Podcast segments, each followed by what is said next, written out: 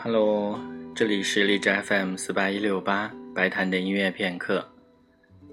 今天将谈一谈贝多芬。今天主要听的曲子是贝多芬的第三钢琴协奏曲。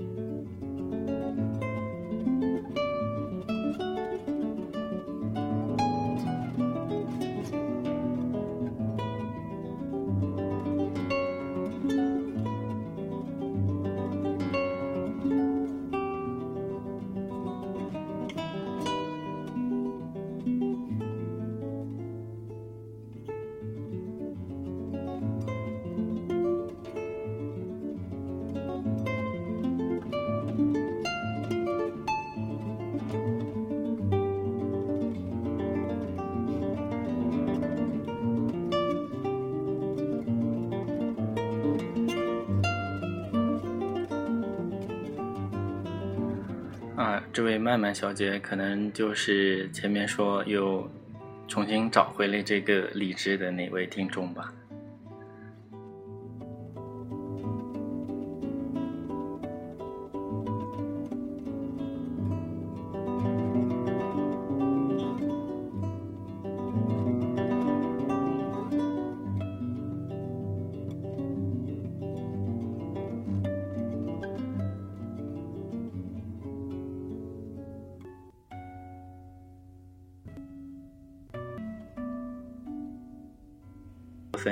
C 小调钢琴协奏曲，也是他五首钢琴协奏曲当中的第三首。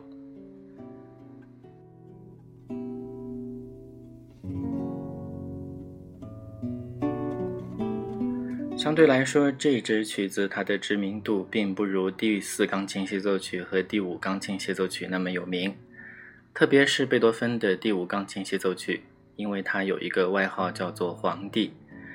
啊，所以这部钢琴协奏曲是他五部当中最为著名的一部。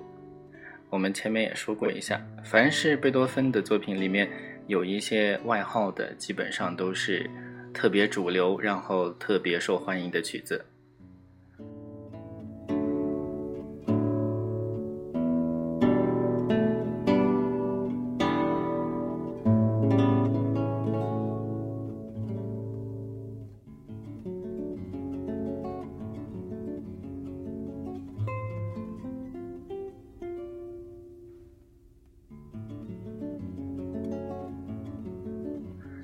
记得刚刚听古典音乐的那段时间，就特别容易关注各种榜单，比如说像四大小提琴协奏曲啊、四大钢琴协奏曲啊等等。呃，就是比如说像贝多芬的第五钢琴协奏曲，还有李斯特的第一钢琴协奏曲，拉赫玛尼诺夫的第二钢琴协奏曲，这些就是属于榜单里面的呃比较知名的曲子。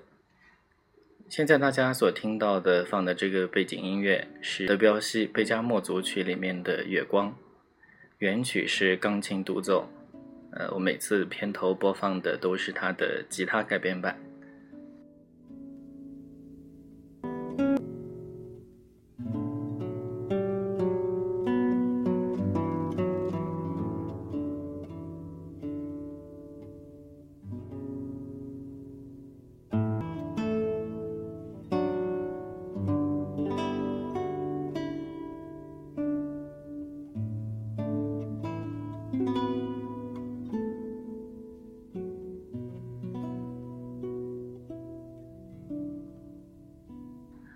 还卡吗？呃，看到好几个人在说现在音乐有点卡。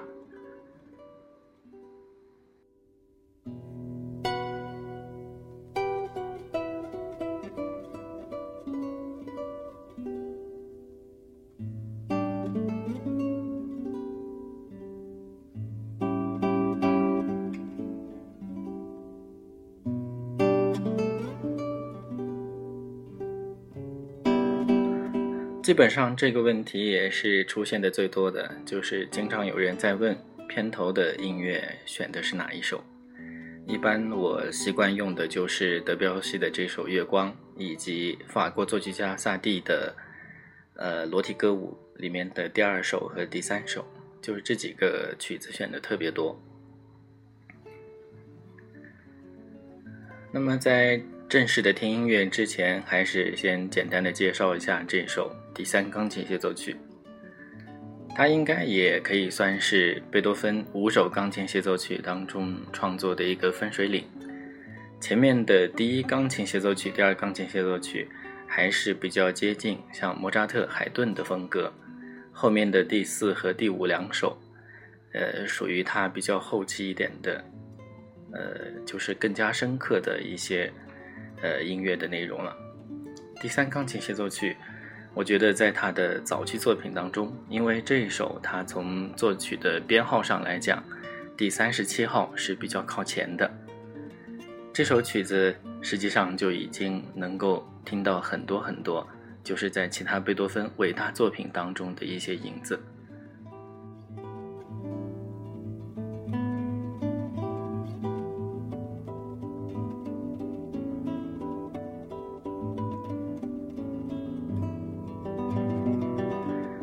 前面在节目当中曾经说过一下，就是贝多芬他毕生的创作里，一直贯穿在他的这个生涯里面的一件乐器就是钢琴。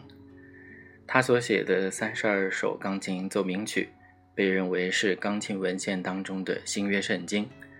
旧约圣经一般指的是巴赫的平均律钢琴曲集。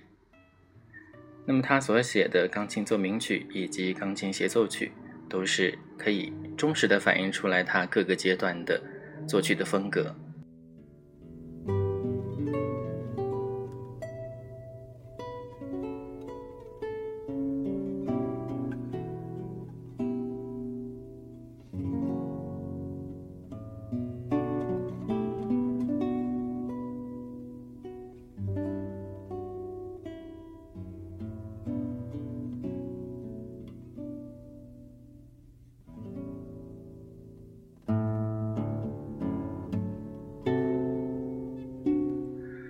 首先是这首钢琴协奏曲，它所采用的调性，它选的是 C 小调。按照一般的关于各个各个调式它所引起的这种人的情感上来讲，C 小调一般认为它是忧郁当中，但是又伴着庄严的色彩。比如说像贝多芬的第五交响曲《命运》也是 C 小调的。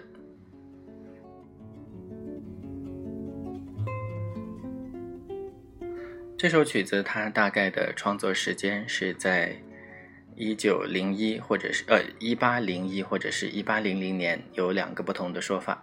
首演大概是在一八零四年左右。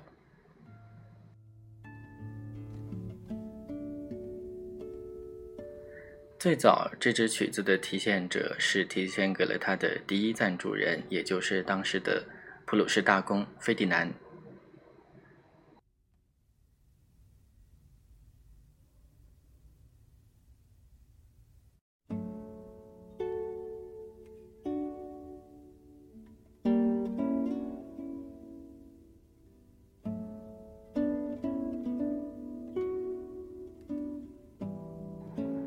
为了让大家对这支曲子有一个大概的了解，就还是先呃根据一些音乐欣赏书籍上的内容来给大家做一个比较简单的介绍。贝多芬一共创作过五部钢琴协奏曲，但写作的时间间隔比较长，其中最早的一部大概创作时间是一七九五年。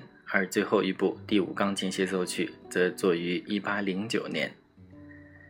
第一二两部钢琴协奏曲继承的是莫扎特的传统，在音乐结构、音乐语言和音乐风格上均没有脱离莫扎特的影响。到一八零一年的第三钢琴协奏曲出现时，贝多芬在这一题材上的独特风格已经完全形成了。首先，在音乐结构上。独奏和齐奏的关系更为自然，如水乳交融一般，它们互为穿插，相辅相成，脱离了简单的对立、对峙、互换的关系。在音乐语言上，齐奏部分更富有动力和交响性，个别乐器的个性也十分突出。独奏部分的技巧得到了极大的发展，同时他积极参与和促进了齐奏的交响发展。在音乐风格上，英雄般的激情、宏伟的场面、戏剧性的冲突以及博大精深的体验，都赋予了钢琴协奏曲以崭新的特征，并与这些作品宏大的构思十分匹配。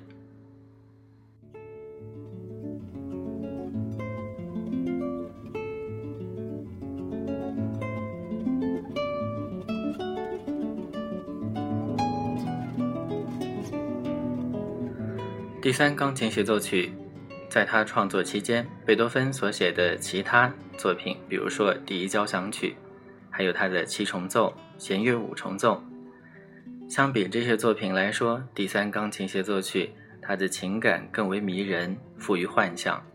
我觉得这个特点的话，在第二乐章非常突出。只有同期创作的弦乐四重四重奏的作品第十八号。还有钢琴奏鸣曲作品第二十七、二十八的一些乐章，才能与之媲美。它所包含的强烈的激情和幻想因素，使人们不禁想起了莫扎特最伟大的协奏曲之一—— C 小调钢琴协奏曲，克什尔编号四九一号。这首实际上也就是莫扎特的第二十四号钢琴协奏曲。傅聪先生认为这是他最喜欢的协奏曲之一。在贝多芬那里，C 小调自从一九一七八啊一七九八年的悲怆奏鸣曲，也就是第八奏鸣曲以来，一直与和悲剧的因素联系在一起，气的身影。第三钢琴协奏曲第一乐章的齐奏陈氏部，以传统的奏鸣曲式展现两个对比的主题。最初的附点动机在整个乐章中变得越来越突出和重要，成为主导性的乐思。这同小提琴协奏曲中最初由定音鼓敲击的回音动机具有一样的功能。这种响曲和奏鸣曲的突出特征之一。第一主题严峻有力，甚至具有严厉的外形，充满英雄的威武。第二主题则流畅舒展，富有歌唱性。不过，在第一乐章，高昂激越的气氛始终笼罩在第一乐章的上空。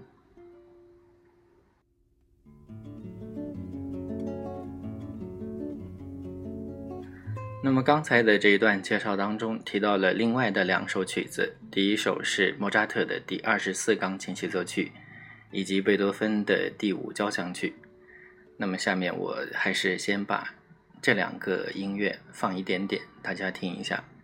就对这个贝多芬的 C 小调有了一定的认识了。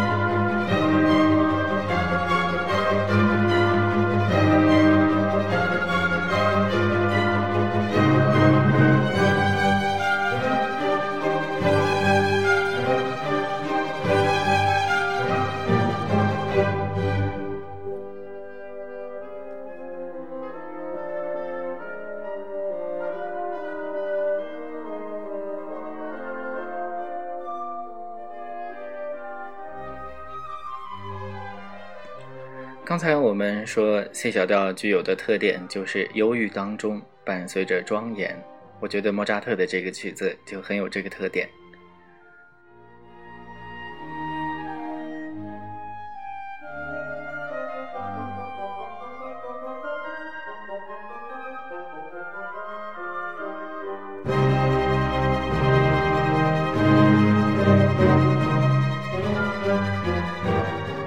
先生在他的谈艺录当中就提到，莫扎特他所写的情感是超脱于自然的，其实我觉得也就是非常抽象的，而像舒伯特他们所写的是更加贴近自然的，比较关注人本身的。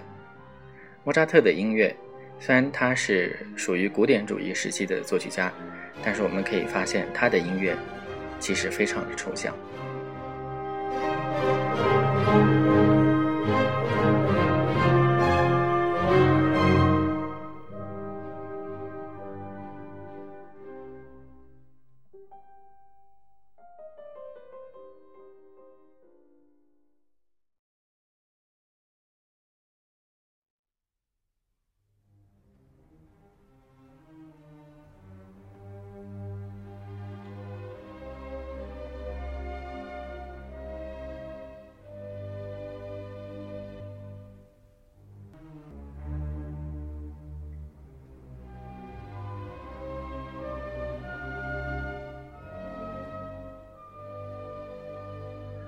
现在大家所听到的就是贝多芬第五交响曲《命运》的第三乐章。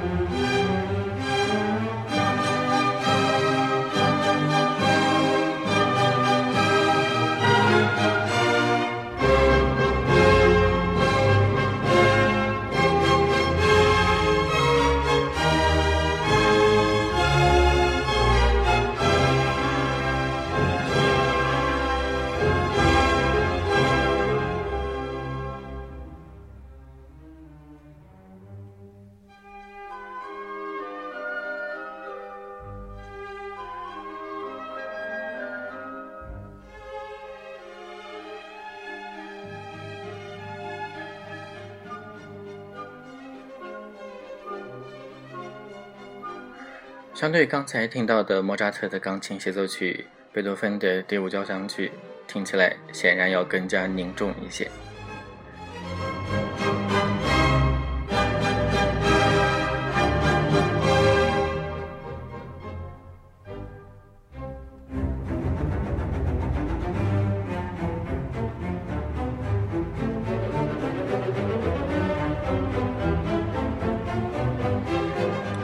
刚才对比了两首同样调性为 C 小调的曲子，莫扎特的第二十四钢琴协奏曲，以及贝多芬的 C 小调第五交响曲。下面就进入今天我们的正题，来听一下贝多芬他所写的 C 小调钢琴协奏曲，也就是他的钢琴协奏曲的第三号。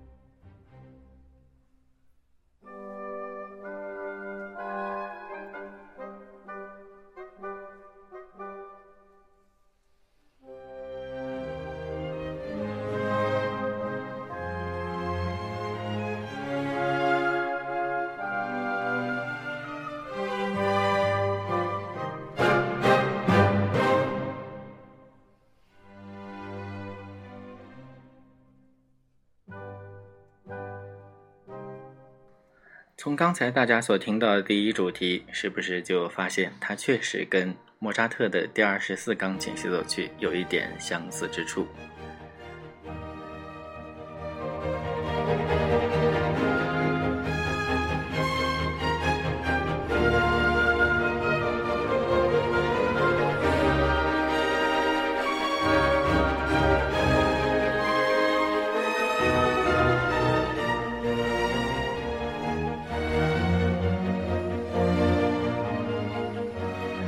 古典主义到浪漫主义时期，器乐协奏曲的开头常常都会有这样一段乐队所提出来的引子，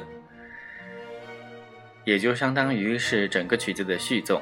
那么刚才大家所听到的，实际上就是整个乐曲的第一主题。在这一段乐队的齐奏之后，将会引出钢琴的独奏，它实际上就是重复了刚才乐队所演奏的第一主题。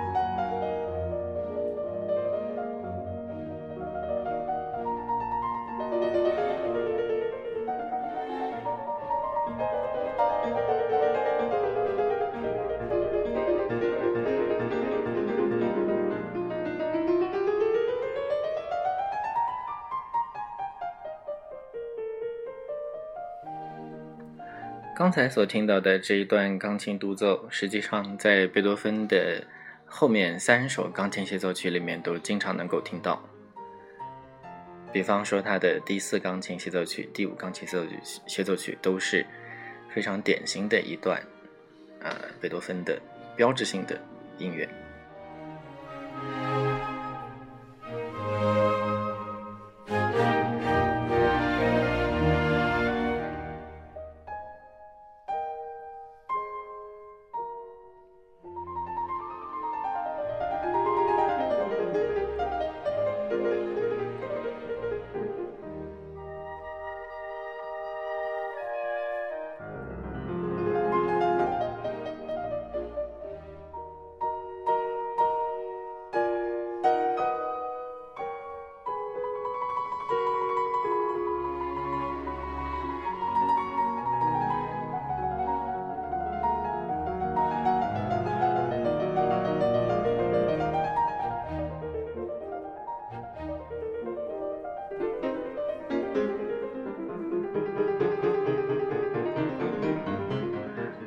曲所听到的就是序章部分，呃，我觉得是阴郁，而且带有一丝彷徨。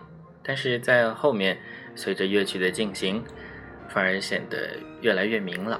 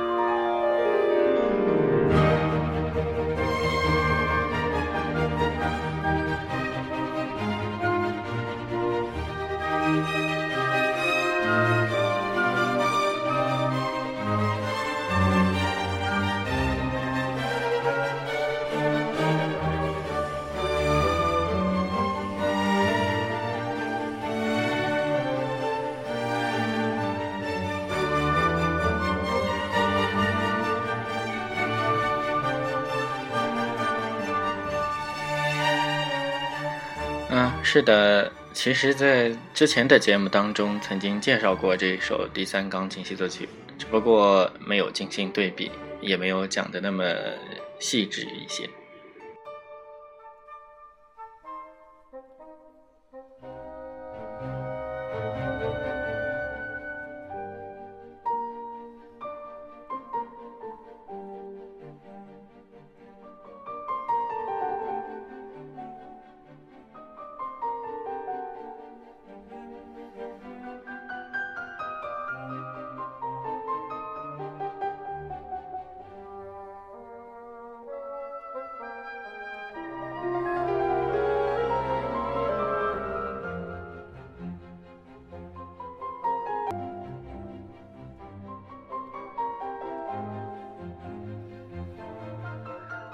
个乐曲的第一主题实际上就是在反复出现，但是每一次，特别是钢琴部分，它都会有一个，呃，有的地方是细微的，有的地方是明显的不一样。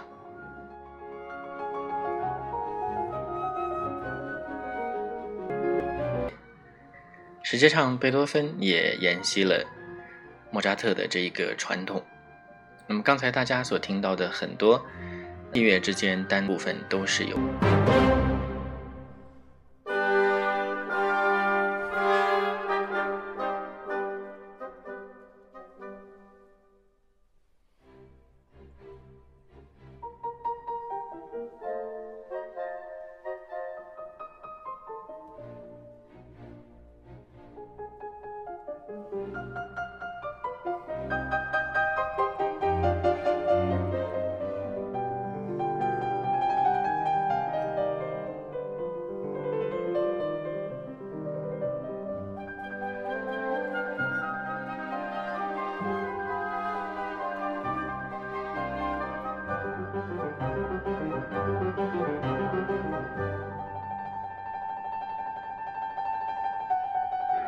这套书确实不错，也就是不朽的钢琴家、小提琴家、大提琴家，还有指挥家这一套。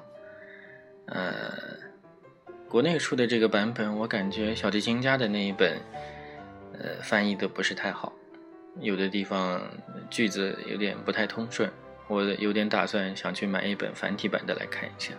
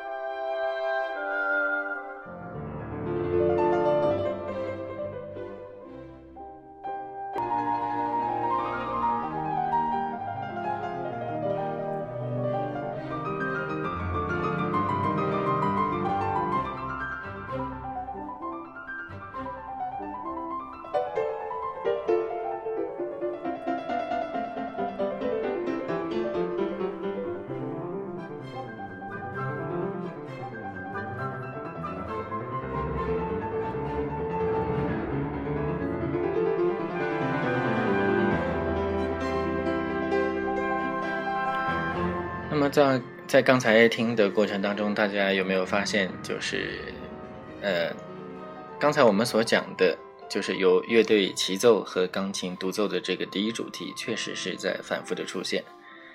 但是每一次它都有变化，都有引出新的音乐。就是很多书上反复的在讲，贝多芬的音乐是雕琢，啊，不停的打磨，然后它越来越好，越来越完美，越来越深刻。我觉得第三钢琴协奏曲就是一个很好的一个体现。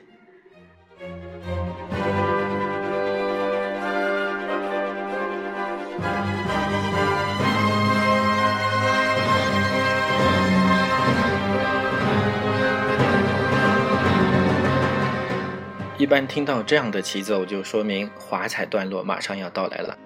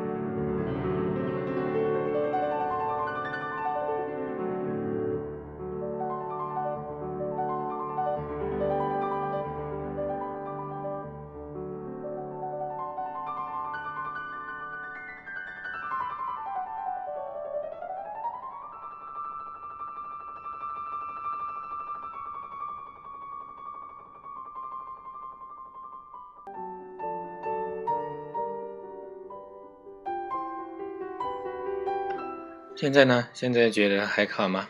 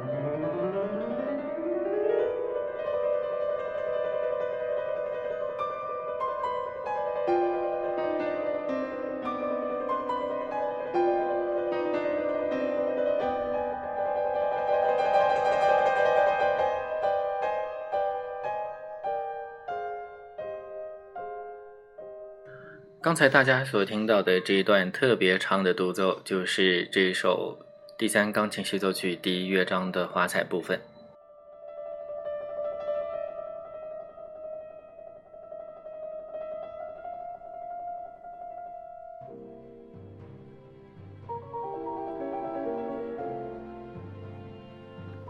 古典主义时期的协奏曲基本上都是这样的一个格式，就是。如果听到这样一个非常强的一个乐队的起奏，就提示马上就要来一个华彩段落了。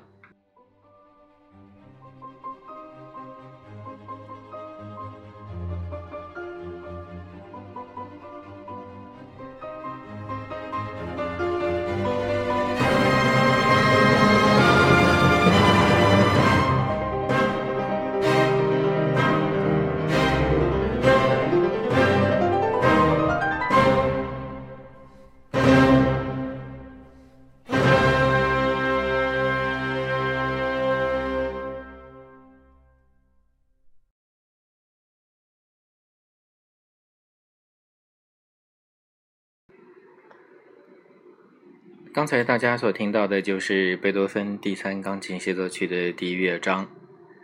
呃，前面在节目当中介绍过，就是古典主义时期的协奏曲，包括小提琴，包括钢琴，经常会留出一个华彩段落，因为当时的很多呃演奏家本身他都是特别讲炫技的。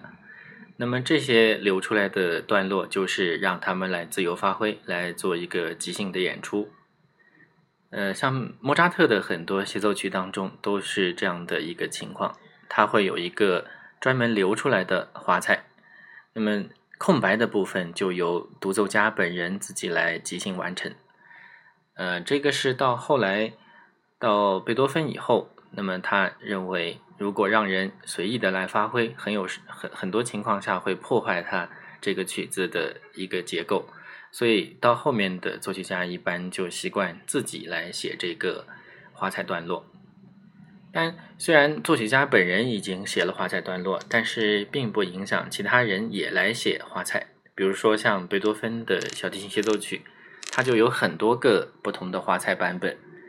呃，比方说，海菲茨本人他喜欢用的是他的老师廖波的奥尔所写的版本，克莱斯勒则喜欢用他自己写的版本。像我之前就听过一个，呃，贝多芬的第四钢琴协奏曲，是由前苏联的钢琴家玛利亚尤金娜所演奏的，它里面所选的华彩用的是勃拉姆斯写的，啊，这些都非特别的有意思。下面大家将要听到的是。这首第三钢琴协奏曲的第二乐章，还是先来念一段文章吧。第二乐章它的调性是 E 大调，广板，是一个充满深情的诗篇。乐章开始时由是由钢琴进行的独奏，而没有让齐奏首先进入。随后是钢琴和齐奏的对话，同时齐奏的部分变得越来越稠密。将乐章一步一步地从静谧的沉思带入天际茫茫的壮美之中。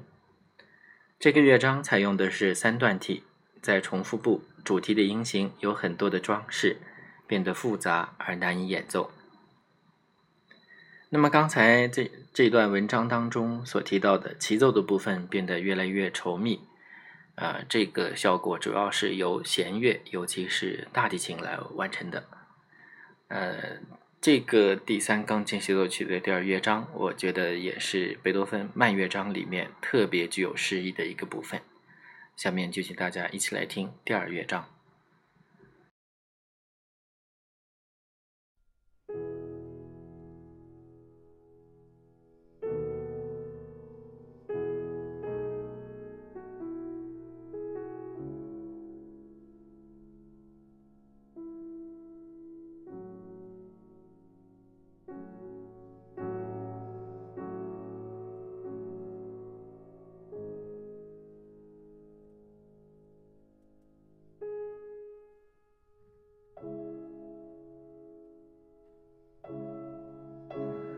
刚才大家所听到的就是第二乐章的第一主题，它也是在整个乐章里面会反复出现，每次出现都会加花，都会有不一样的地方。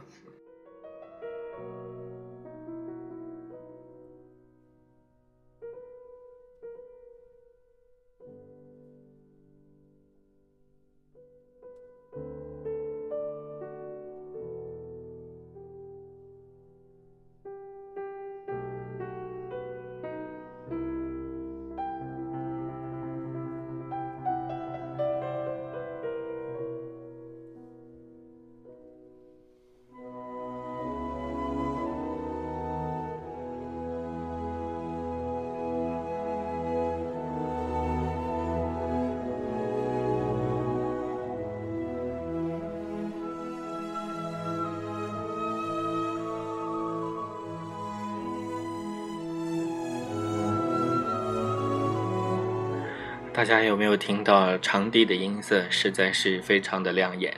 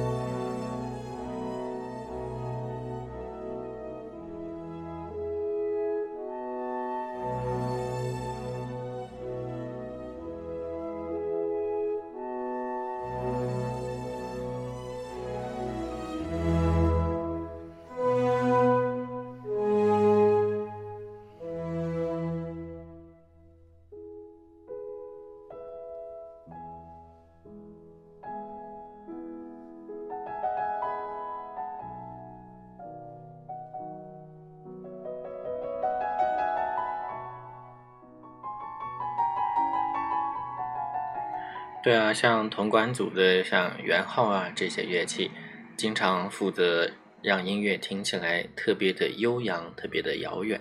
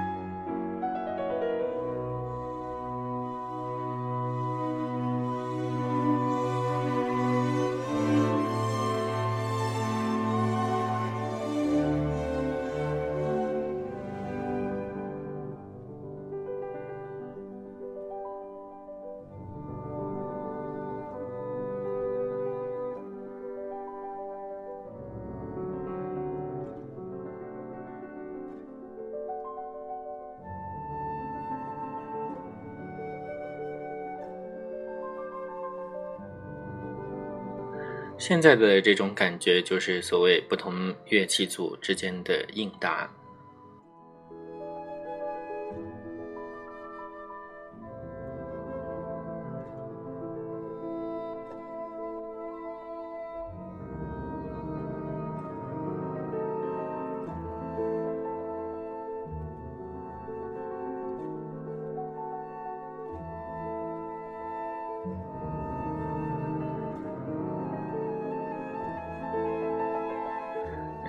小提琴在拨奏。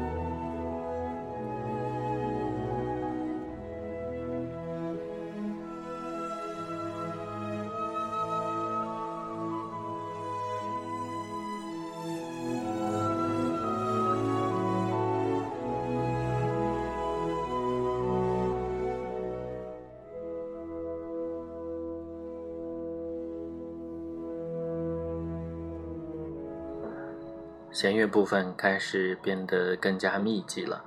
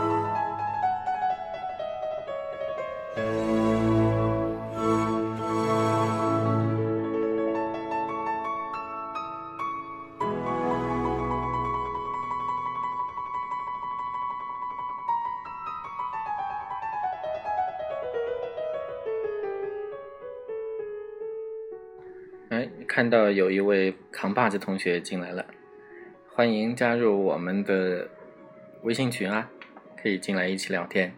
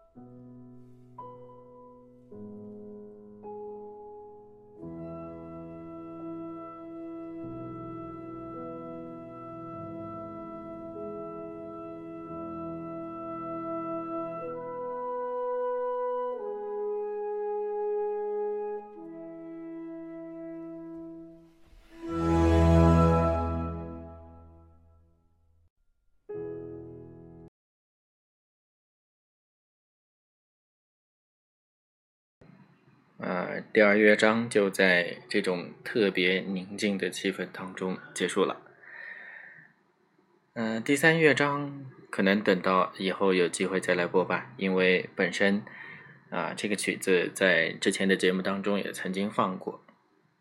下面想给大家完整的听一下，就是在节目一开始所放的贝多芬第五交响曲《命运》的第三乐章，可能和大家平时对命运的呃这样一个印象可能是不太不太相似的，下面就请大家来听一下贝多芬的第五交响曲《命运》的第三乐章。《命运交响曲》它和这首第三钢琴协奏曲一样，同样都是 C 小调的音乐。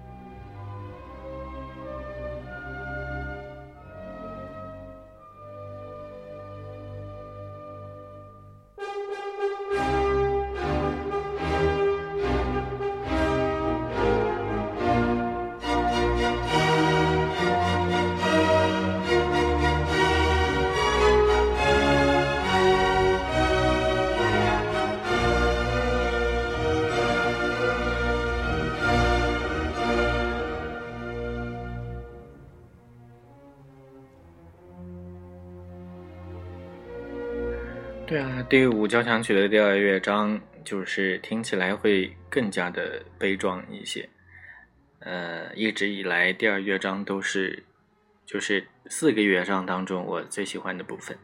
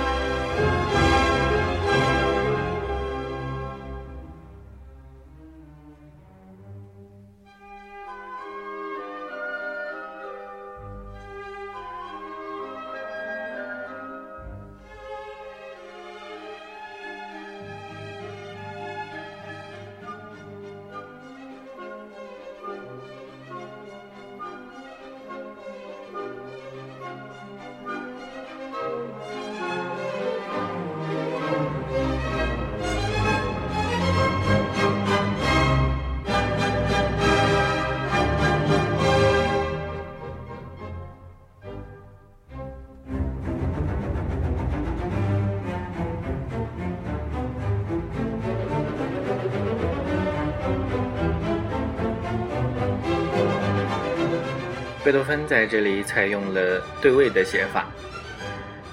呃，像这样用低音声部、用低音提琴来呃这个快速的节拍，在他的第九交响曲当中也用了这样的一个手法。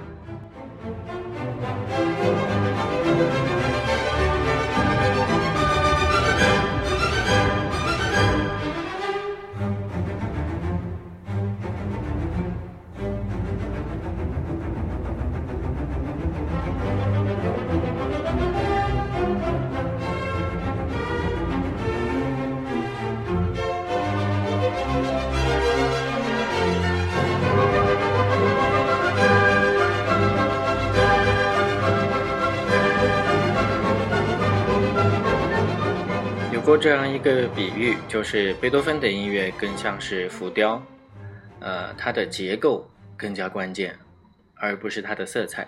所以就说贝多芬的音乐就更像是黑白的，但是轮廓非常的分明。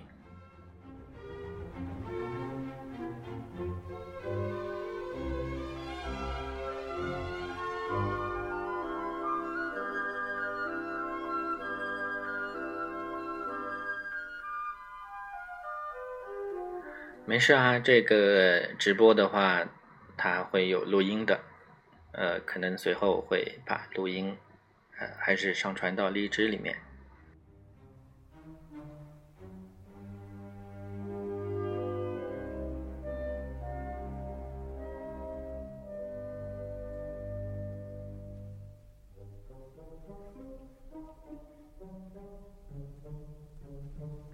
贝多芬的第五交响曲第三和第四两个乐章是连续演奏的，所以在第三乐章的最后可以听到一个气氛的一个积累，就实际上是要引入第四乐章那个特别宏伟的开头了。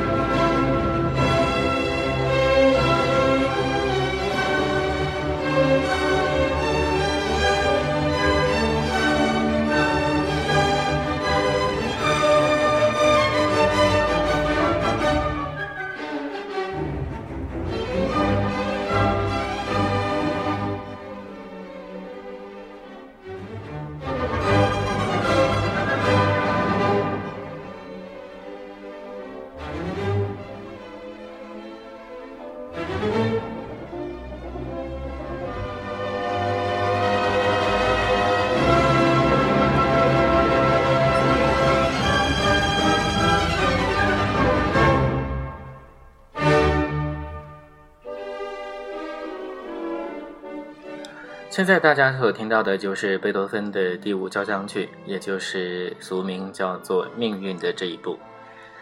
实际上，在欧洲，很多人把《命运交响曲》看作是胜利，就认为它的，特别是最后的第四乐章，它实际上更多的表达的是胜利。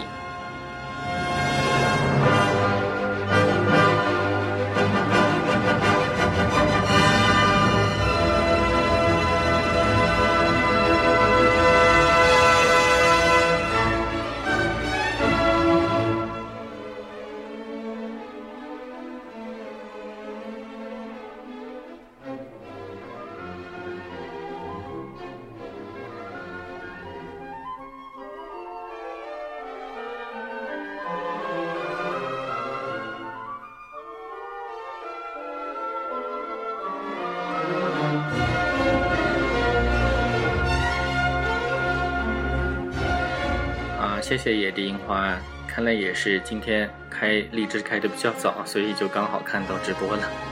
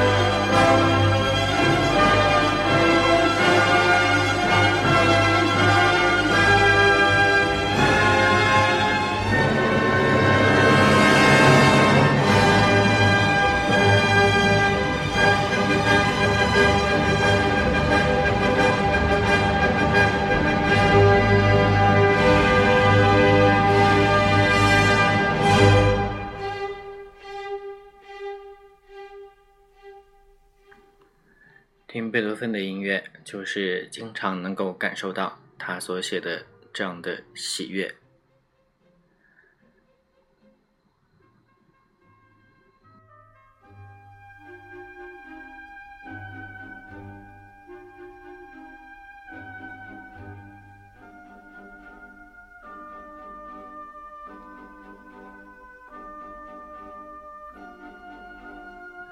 在巴赫的音乐当中也有不一样的喜悦，比如说是像他的 B 小调弥撒里面也有，也能听到那种欢喜的感觉，但是和贝多芬的这个是完全不一样的。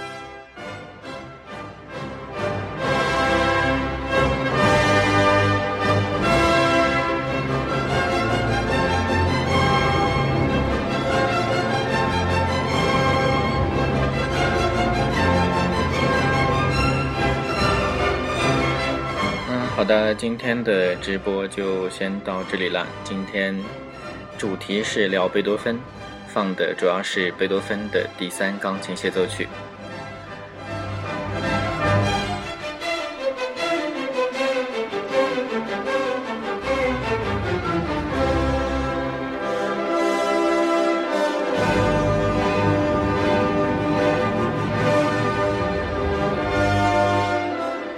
谢谢各位一直在，呃，关注着这一这一次今天的直播。今后有机会再分享更多的贝多芬的好听的曲子。呃，我们下次再见。这里是荔枝 FM 四八一六八白谈的音乐片刻，感谢大家的收听，我们下次再见。